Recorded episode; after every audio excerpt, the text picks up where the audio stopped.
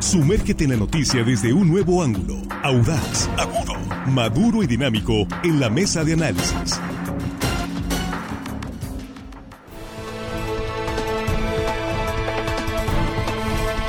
Estamos ya de regreso, estamos aquí en la mesa de análisis con un saludo para usted que continúa con nosotros. Muchísimas gracias por compartir estos contenidos de línea directa con sus contactos, con sus conocidos. En este momento, eh, agradecidos con usted que sigue con nosotros. Y bueno, pues acá estamos ya listos en la mesa. Jesús Rojas, te saludo. ¿Cómo estás? Buenos días. ¿Qué tal, Víctor? Buenos días, buenos días para los compañeros, buenos días para el auditorio. Hoy, hoy, siguiendo el reto, Víctor, saludo a la Loma del Zorrillo, el Rosario, Sinaloa. El reto es que va a estar saludando Jesús, ¿cuántos? Por lo menos de aquí a todo lo que queda de la semana. Poblados. Comunidades o poblados que tengan el nombre de algún animal. Sinaloa. ¿no? Sinaloa, que tengan algún nombre de animal. Entonces hoy el saludo es para... La Loma del Zorrillo, el Rosario, Sinaloa. La Loma del Zorrillo. Del Zorrillo dirían ahí en el pueblo. Sí, ¿cómo ves, Juan? ¿Cómo estás? Buenos días, Juan. Muy buenos días, Víctor, a la mesa de la producción. Y hello, estimada audiencia que nos escucha hoy y nos ven hoy, martes, casi viernes. Saludos. Saludos, por supuesto. Armando, ¿cómo estás? Buenos días, Armando Ojeda. Muy, buenos días, Víctor. Es un gusto saludarlos. Saludo para todos ustedes y para toda la gente, por supuesto, que nos escucha aquí en nuestro queridísimo estado de Sinaloa. Y más allácito de nuestras fronteras, amigo. Muy bien, pues ah, por supuesto y muy agradecidos por ello. Muchas gracias, porque sí, más allácito de Sinaloa hay muchos, muchos paisanos que nos están viendo. Y gracias, cada vez somos más, gracias a ustedes que comparten estos contenidos informativos y de análisis con sus contactos. Bueno, el rector de la Universidad Autónoma de Sinaloa, Jesús Madueña, enfrentará de nuevo la justicia. Hoy Jesús eh, fue vinculado a proceso, hay que recordar, por, por esta, eh, esta causa de la supuesta compra irregular de, tortilla por 45 millones de pesos. Sí, y hoy se pretende ver el tema de las medidas cautelares, Así que es lo que pide la autoridad respecto a este proceso que se lleva ahí. Claro, y hay que decirlo, esto es bien importante. No está de ninguna manera dictándose ninguna sentencia. ¿eh? es decir, el proceso va apenas digamos está en las primeras partes, ¿no? en las primeras etapas. Y entonces, bueno, esto ha puesto en alerta roja a una parte de la comunidad universitaria, sobre todo a todos aquellos que están en favor de este grupo que detente el poder dentro de la Universidad Autónoma de Sinaloa, quien además ya convocaron a una marcha y una serie de acciones que dicen serán pues para respaldar en apoyo al rector y a las autoridades, porque también son varios los que están ahí citados para las comparecencias. El tema es que, eh, bueno, vamos a ver qué, qué, sucede. Vamos a ver de qué se trata. Nadie creo hasta este momento puede definir exactamente lo que va a pasar en la audiencia de algunas horas más. a las 10 comienza. Porque al final de cuentas sí, ellos están en alerta máxima, ya hay eh, pues llamados a la movilización de la comunidad universitaria que está en favor de, de esta pues de esta, de, esta de estas autoridades y bueno pues ya también se prepara porque bueno parece que el caos no solamente será en la capital del estado porque el llamado es a varias ciudades del estado así es Juan sí pregunta nada más va este es el rector también va el secretario general eh, por las medidas cautelares pues tengo, tengo que ver el secretario general también, ¿no? También está, porque, son delitos. Fue pero son delitos, son delitos distintos, por lo que creo que el secretario general no está vinculado por el tema este de, las, tortillas, no. Ah, pero sí el ex rector, ¿no? Sí, el rector sí. Guerra, con Eulogio sí, por, Eso, por, eso se me hizo ahí, preguntaba, el, el, secretario general tiene delito de obstrucción de justicia, creo, o algo así, ese es el delito que le imputan. Entonces, ¿por, ¿por qué pregunto esto? Porque las medidas cautelares entonces irían directamente en contra del rector, tal vez, el, y el rector. En este caso, si hoy, suponiendo que si hoy se, se cambiaran las medidas cautelares, que la fiscalía solicitara pues el remover del cargo al rector quedaría entonces el secretario general en funciones. Por eso la pregunta, eh, eso, eso es importante, por eso hicieron los cambios hace algunas semanas, pues previendo esto, ¿no? Sin embargo, la universidad, pues de alguna manera ya está eh, tratando de movilizarse. ¿De qué tamaño van a ser las movilizaciones? Pues lo sabremos en los próximos días. Mañana. Mañana o en la tarde, no sé, en cuanto se, tengan algún tipo de certeza de lo que está sucediendo en los juzgados, podremos ver de qué tamaño son las movilizaciones. No me queda duda que va a haber movilizaciones. Lo que me queda duda es del tamaño, qué capacidad van a tener de movilizar, a dónde y contra quién porque si creo que empiezan a desquiciar a las ciudades, no creo que la ciudadanía los vaya a apoyar mucho, así que tendrían que ser muy quirúrgicos, muy inteligentes, a dónde dirigen las protestas. No creo, repito, que, las, que la ciudadanía sinaloense tolere que pongan en caos al Estado por cuestiones que hasta ahorita son internas de la universidad. No va más allá. Muy, muy preciso también no están afectados los estudiantes como en los 80, en los 80 sí hubo una cargada en contra de los estudiantes, de quitarles espacio para los estudiantes, este no es el caso, no se le está quitando espacios a los estudiantes, no se pone en riesgo tampoco la vida laboral de los trabajadores, por eso hablo de qué tamaño van a ser las manifestaciones cuando no están afectados estas dos grandes partes de la comunidad universitaria, estudiantes y trabajadores. Y por aquí nos dice nuestro amigo Fito Lugo, saludos a Tahuasabe, que está esperando los capítulos de la serie de Netflix de la novela de la UAS. Yo creo que sí da para eso, ¿no? Saludos. Pues sí, parece serie. Eh, aquí aclarando, es el rector Madueña, el ex rector Guerra Aliera y los miembros del Comité de Adquisiciones, los que fueron vinculados a proceso el eh, pasado 14 de septiembre por, esta, por, esta, por esta causal ¿no? de la supuesta eh, compra irregular de tortillas por 45 millones de pesos, Armando. Sí, respecto a esta, a esta apreciación eh, que hace Juan mm, sobre el secretario general, no es, no es, yo también haría otra pregunta, ¿no es miembro del comité de adquisición el secretario general? No, porque él era... en ese momento no. Los que eran miembros en aquel entonces son siete los nombres por ahí ahorita los sí. Bueno, eh, ayer, ayer en su conferencia de prensa el rector se manifestó pues eh, fuerte su discurso, su, su postura. Él, él dijo ahí que pues este vamos a defender, dijo la universidad, y si para eso hay que tomar el Palacio de Gobierno, el Palacio Legislativo y hay que tomar eh, las instalaciones de la Fiscalía, lo vamos a hacer. Ya no vamos a, detener a detenernos frente a ninguna medida, dijo el rector. Fuerte, fuerte lo que dice. Pero, mm, ¿cómo se podría, eh, qué tendría que ocurrir para que esta marcha programada para mañana ya está anunciada y programada? En todo el estado, en todos los lugares y, poblaciones donde hay alguna escuela eh, vinculada a la Universidad Autónoma de Sinaloa. No nada más es aquí en Culiacán o las grandes ciudades. También hay comunidades donde hay preparatorias.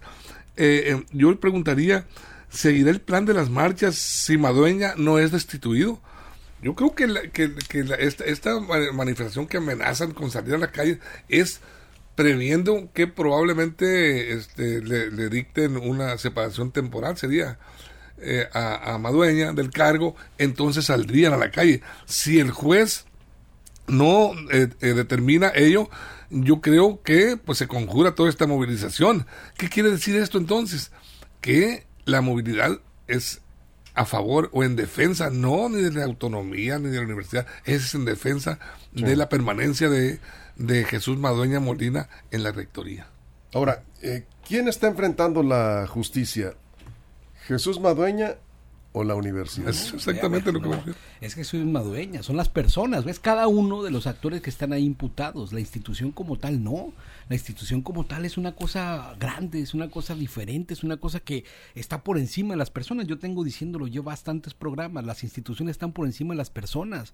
La UAS es una universidad muy grande en donde alberga el pensamiento de muchos sinaloenses, las aspiraciones de muchos jóvenes de salir adelante y está mucho mucho muy por encima de lo que cada persona represente porque esas personas son temporales. En algún momento dejarán de ser rectores por vía del término de, sus periodos o, por, o porque así es. Y la universidad seguirá creciendo. Hay universidades que tienen 800 años, 600 años, 200 años en México. Entonces, yo creo que eso es lo que tenemos que entender, que son cosas diferentes. Y en este tema, en el tema de lo que están ellos llamando, si hacen una parálisis en el Congreso, una parálisis en el gobierno del Estado, en la Fiscalía o en las instituciones que hoy se les ocurran, creo que aquí es donde la gente va a empezar a tomar otros criterios respecto a esto. ¿Por qué? Si toman el Congreso, pues no creo que sea mucho problema. Ahí nada más está el interés de los diputados. Claro que en esencia, de tener la labor legislativa es un tema complicado, pero imagínate donde empiecen a tomar instalaciones, Víctor, donde la gente hace eventualmente trámites, ¿no?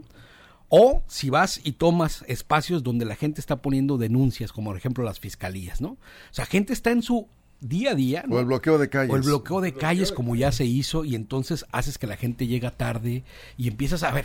Va a haber una animadversión respecto al movimiento porque el problema que tienen pues tampoco es un problema social, ¿no? Un problema que, que le esté generando a otros, es un problema centralizado en un grupo muy importante de la sociedad, por supuesto, pero el afectar a terceros va a poner en otro cariz el tema que tiene la opinión pública en general respecto a lo que ahí pasa. Si de por sí ya es complicado, ¿no? El tema en la opinión pública el tema de meter en un aprieto a la ciudadanía y si lo multiplicas por diversas ciudades, yo creo que el apoyo social no estaría del todo a ese favor. Juan. Sí, por eso hablaba al principio de mi intervención eso, que a diferencia de los movimientos históricos de la universidad, 70s, 80s, incluso hasta los 90, eh, siempre había sido que las comunidades universitarias, tanto de alumnos como de maestros, de alguna manera estaban amenazadas, entre comillas, ¿no? Ya sea, por ejemplo, en los 80 que querían quitarles parte de las preparatorias, eso afectaba tanto a estudiantes como a maestros. Ahí hubo, digamos que una un apoyo más de la sociedad porque así era un ataque en contra de las comunidades completas universitarias o en los 90 que era la parte de presupuestal creo que hasta llevaron a la Ciudad de México ahí al Consejo Universitario a protestar allá al Zócalo por eh, que no había presupuesto.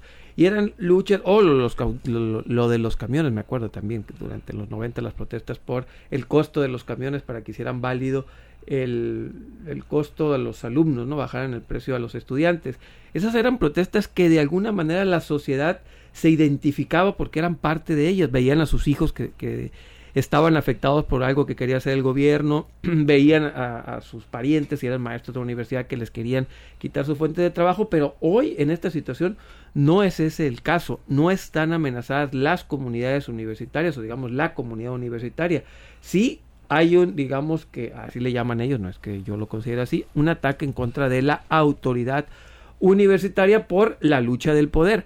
Es ahí donde yo creo que la sociedad poco, muy poco, va a ponerse del lado de quien intente trastocar la vida cotidiana, cotidiana de los sinaloenses. Si de por sí ya las, la, la, vida de Mazatlán, Culiacán, al menos en tráfico, mucho todavía no tanto, es casi casi desquiciante. Imagínense si por ahí la universidad comienza a desquiciar, bueno, la, comunidad universitaria empieza a desquiciar, creo que ni seis horas duraría el apoyo a la universidad en estos movimientos. Tienen que calcular muy bien los dirigentes hasta dónde quieren que la sociedad se enfade. Armando, antes de la pausa. Sí, mira, es, es evidente, estaba viendo yo el, anuncio y anda circulando, en un, anuncio donde están invitando a, la, a estas marchas de la universidad y dicen que pues las calles también son tribuna. Sí, este, las van a convertir en tribuna pública precisamente para manifestarse. ¿Y cuál es la bandera?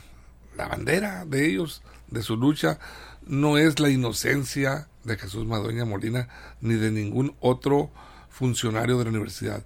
La bandera de ellos es la defensa de la autonomía de la UAS. Y es la, no es la autonomía, es la realidad de las cosas la que se está violentando o tratando de violentar o flagelar. Se está llevando un proceso judicial y para eso tienen sus abogados.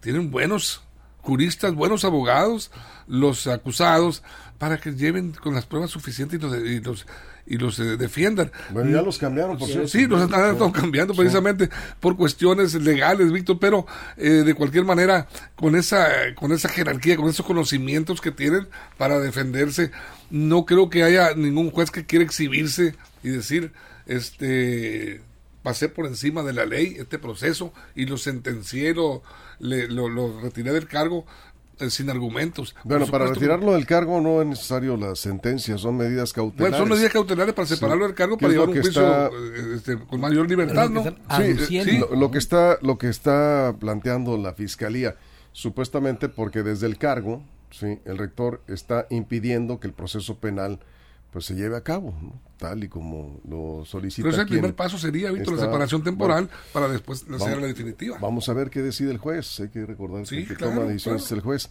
Hay algunas opiniones, estamos hablando aquí precisamente de la comparecencia de hoy del rector de la UAS, Jesús Madueña, están eh, el ex rector Guerra Liera y los miembros del comité de adquisiciones que fueron vinculados a proceso el pasado 14 de septiembre por la supuesta compra irregular de tortillas por 45 millones de pesos, supuestamente precios alterados.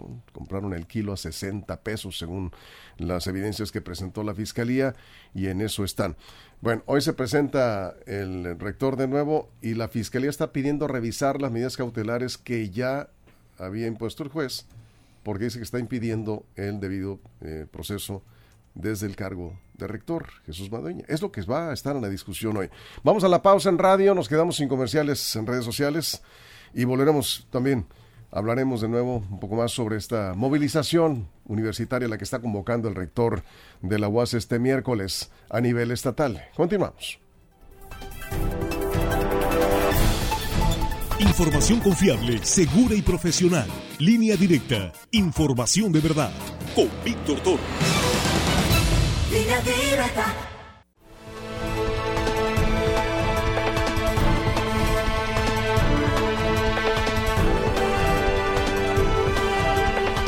Aquí estamos, estamos de regreso después de la pausa en radio, estábamos acá con el tema en eh, el corte comercial en redes sociales. Llegan comentarios, el señor González dice, a ver si entiendo de lo que están hablando. Se está llamando a una marcha para defender a personas que están siendo acusadas de haber robado, supuestamente. A ver, aclarando, ¿sí? Están implicados en presuntos delitos. Y efectivamente, la, la, pregunta es válida en el sentido de que se, está llamando a una marcha para defender a quienes están enfrentando la justicia por presuntos delitos. Pues sí, esa es la convocatoria que se está haciendo. Y hace un momento, en el corte, un radio escucha comparaba la situación actual de la UAS con el de la UNAM y dice la grandeza de la UNAM. Bueno, hay que recordar que estas instituciones, y eso es por lo que yo digo, de hay que instalarnos a ver las instituciones. La UNAM también ha vivido momentos de crisis. Entre el 99 y el 2000, una huelga generalizada que dejó a miles de estudiantes sin clase, ¿no? Parados totalmente con instalaciones tomadas. ¿Se acuerdan de aquel Mosh que aventaba bombas molotov desde adentro? Ah, bueno, todas las instituciones públicas tienen crisis, hay momentos de crisis, pero se superan, Víctor, y van más adelante. Y la UNAM ciertamente, la universidad pública más grande de México, que tiene altos estándares de calidad, como los tiene nuestra Universidad Autónoma de Sinaloa, en otras áreas también, hay que decirlo, es porque están más allá de los rectores de turno, porque en el la comunidad universitaria hay alumnos de excelencia en todas las áreas, porque hay profesores investigadores de excelencia en todas las áreas, porque hay un cuerpo médico en los hospitales que son de la universidad aprendiendo y trabajando para la sociedad. Es decir, no se puede entender únicamente una universidad por la el grupo político que detenta en ese momento el poder. La grandeza universitaria está en todas las personas que lo conforman, desde el puesto más humilde hasta el investigador más sesudo, vamos a ponerlo, del Sistema Nacional de Investigadores. Eso es, Juan. Sí, ahorita un escucha nos decía que debería separar la UAS, debería separarse la UAS de la política. Yo estoy de acuerdo. De partidos políticos. De partidos políticos, ¿no? Pero eh, hay que revisar nada más los últimos ocho ex rectores. Casi todos, en lugar de dedicarse a la vida académica, se dedicaron a la política. Después de ser rectores o siendo rectores, se dedicaron a la política. Desde Audomar Ahumada, eh, David Moreno, eh, el señor Guevara, Gómez Monarres, el propio Rocha Moya, que es gobernador, eh, Héctor Melesio Cuen, eh, Víctor Corrales Burgueño, pues todos se dedicaron a la política en lugar de la academia. Es una universidad que a sus dirigentes les gusta mucho la política. Fuera ahí creo que el señor Juan Eulogio Guerra es el único ahí que creo que regresó a la academia. Todos los demás a la política. Ahí están metidos en la política, les encanta la política. Entonces es muy complicado que la universidad se separe de partidos políticos cuando casi siempre, pues ahí están, repito, los últimos siete, ocho rectores se han dedicado nada más a la política una vez que terminan las rectorías. Es muy complicado cuando sus propios dirigentes tienen como principal actividad después de dejar eh, la rectoría la política. Ahora aclarando, en este proceso penal no, no es no es el tema. no, no, no, eh, hablo por el comentario de, este, claro, de, este, de, escucha, ¿no? Y evidente, este proceso penal no, pero digamos que la universidad es un agente y un ente político de Sinaloa, porque así lo han manifestado y han decidido sus dirigentes una vez que termine el cargo, o repito, ya en el cargo. Armando. Yo, yo insisto, y lo comentaba ahorita en el corte, todo esto se hubiera evitado si se permite, si se habría, si hubiera permitido en su momento abrir este, las Estado de las Finanzas para que la auditara la hace. La Auditoría Superior del Estado. Esas compras aparentemente, supuestamente irregulares de compra de carnes y tortillas son varios millones. Durante la pandemia, que no había clases, había este discurso, no quisieron abrir, incluso hasta se presentaron algunos auditores y hubo unas trifulcas ahí hasta heridos en, en unas este, zipizape que se, que se registró ahí fuera de la universidad. Pero bueno, eh, ahí está ese problema. No abrieron sus cuentas. ¿Por qué? Pues desde ese momento ya dejas eh, eh, la sospecha. ¿Por qué, qué ocultas? Te preguntas. ¿Por qué no quieres abrir tus cuentas si estás bien documentado? Ellos discuten que las, la, por ejemplo, la compra de tortillas y carnes no debe ser licitado porque son perecederos, productos perecederos no se licitan. Está bien, quizá tengan ahí la razón, pero bueno, abran las cuentas. O sea, no se trata de que se licitaron o no, yo creo que va más allá. Se trata de los costos con que, que representaban estos eh, alimentos y los volúmenes que se compraron tan altos para una etapa eh, educativa en donde no había a quien entregárselos. Entonces ahí se, se, malinterpretó, se pensó, se sospechó de que había sido canalizado ese recurso para otros fines. Bueno, ahí, ahí estaba la auditoría para definir. No le permitieron y aquí estamos ante los juzgados. Y respondiendo, y respondiendo al, al radio escucha, pues tiene razón, o sea, es una pregunta lógica, ¿no? Porque ¿qué actor está defendiendo el interés público en este momento? La Fiscalía porque el daño en dónde está en la universidad, ¿no? Y entonces ahora es contra la UAS. No, la universidad como tal recibió un daño patrimonial como víctima, una presunta víctima. presunta víctima, sí. ¿Quién tiene la razón? El juez lo determinará con las pruebas que se aporten, ¿no?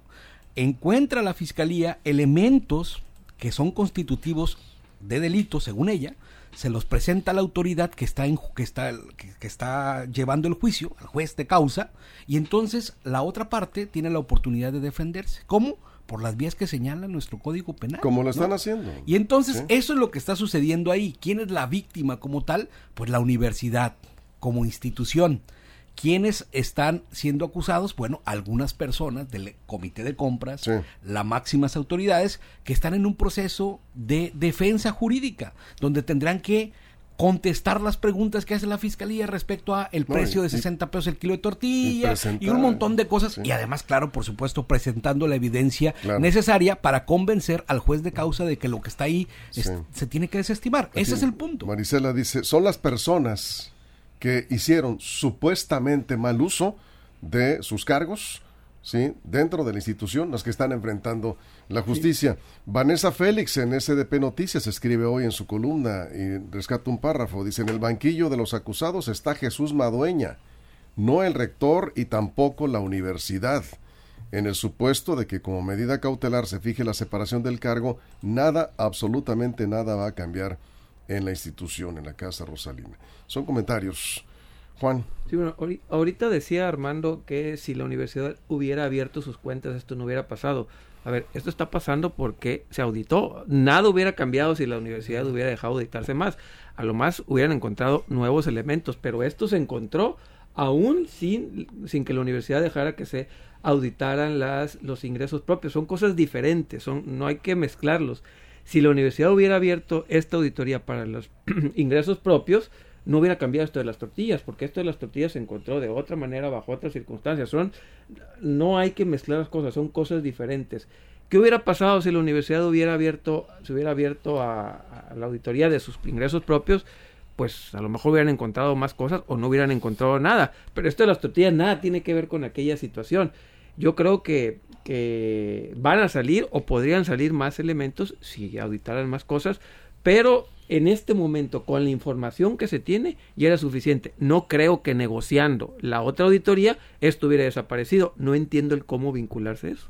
Eso es Armando. Sí, bueno, este, yo no sé de, de eh, bajo qué esquema de investigación se encontró ese ese rastro de las compras de las tortillas y las carnes. Pero acceso a la información. Este, acceso a la información. pero bueno, ese no es una auditoría. Es, es una... A partir de las publicaciones que se hicieron en, eh, fue en Noroeste. Noroeste, periódico Noroeste, sí.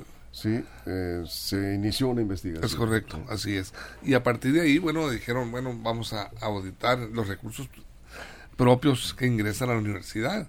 Y ahí están en su derecho ¿Por qué? Porque son, son este, recursos públicos que ingresan y que por lo tanto no vienen de la, no están federalizados, que vengan de la federación, que son los que eh, audita la auditoría superior de la federación. Sí, aquí dice Javier, dice, hay que manifestarse, salir a las calles como los empleados del Poder Judicial de la Federación en contra del gobierno, en contra del presidente de la República eh, dice eh, que son vengativos que utilizan el poder para someter a las personas que no pueden manipular. ¿Y sabes qué?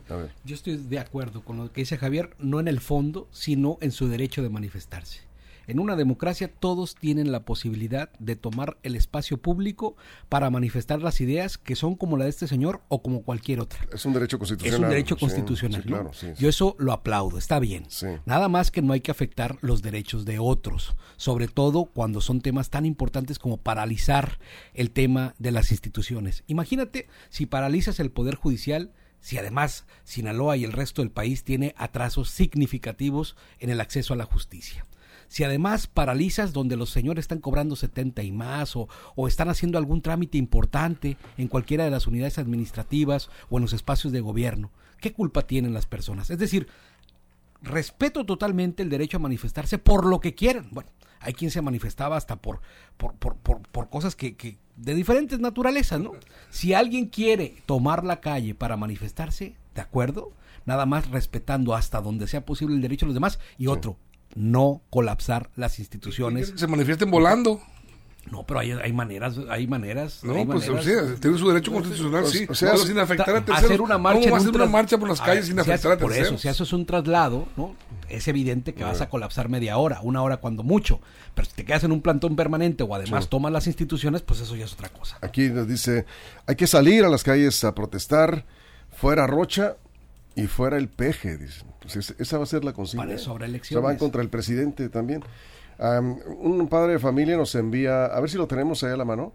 Dice que les dieron este folleto. Estaba molesto el papá porque dice en lugar de darles clases, les dieron ayer a los estudiantes un volante. Sí, ahí lo vamos a poner. Eh, nos lo envió porque le pedimos evidencia. Nos envía este volante y dice que están pidiendo, están, les informaron a los estudiantes de, de qué se trata y los están convocando a la movilización, ¿sí? con ese volante que distribuyeron ayer en toda la universidad. Lo envía padre de familia de manera anónima, no quiere problemas, pero dice que no le parece, no le parece que estén mezclando el asunto penal involucrando a los estudiantes. Juan, estamos cerrando. Sí, bueno, también para un poquito ponernos de parte de los que están dentro de la universidad, también entender que ellos consideran que esto puede ser un ataque en contra de la universidad. ¿Por qué? ¿Por qué en contra de la universidad? Repito, desde este punto de vista, porque quieren cambiar y modificar lo que hasta ahorita ha funcionado a juicio de ellos, al menos en lo académico ha funcionado bien, hay mejores resultados. Y eso consideran, algunos lo, lo consideran así, que hay un grupo que quiere volver a entrar a la universidad, para retomar prácticas que antes había para tener el control y el poder. Por eso lo consideran un ataque a la universidad, utilizando instituciones fuera de la UAS, en este caso fiscalías o poder judicial, para poderlos mover de ahí. Por eso lo consideran un ataque político más que un juicio este, penal. Cierras, Armando. Pues bueno, ahí está la, amenaza de la marcha eh, para este día. Yo creo que va a depender mucho de, de la determinación del juez, lo que decide el juez sí este, separa temporalmente del cargo ese, ese, fallo judicial. Al rector vamos a ver manifestaciones fuertes, se van a ver movilizaciones que, pues, eh, aunque sean en su derecho constitucional, van a afectar, por supuesto, el libre tránsito, movilidad de todos los sinaloenses. pues esperemos que no. Con esto nos vamos, Jesús. respeto al derecho ajeno es la Eso sí, siempre lo hemos dicho. Juan, muchas gracias. Armando, gracias. Gracias, a todo el equipo, a toda la producción y gracias a usted por su compañía. Estaremos en la cobertura hasta las 10 la audiencia. En nuestras redes sociales toda la información en línea directa. Pásela bien. Línea Directa presentó la mesa de análisis. Información de verdad que suma valor. Conéctate en el sistema informativo más fuerte del noroeste de México. Esto fue Línea Directa Información de verdad con Víctor Torres. Información confiable con fuentes verificadas y seguras. Línea directa. Información de verdad con Víctor Torres. Esta es una producción de RSN, el grupo de comunicación más fuerte de Sinaloa.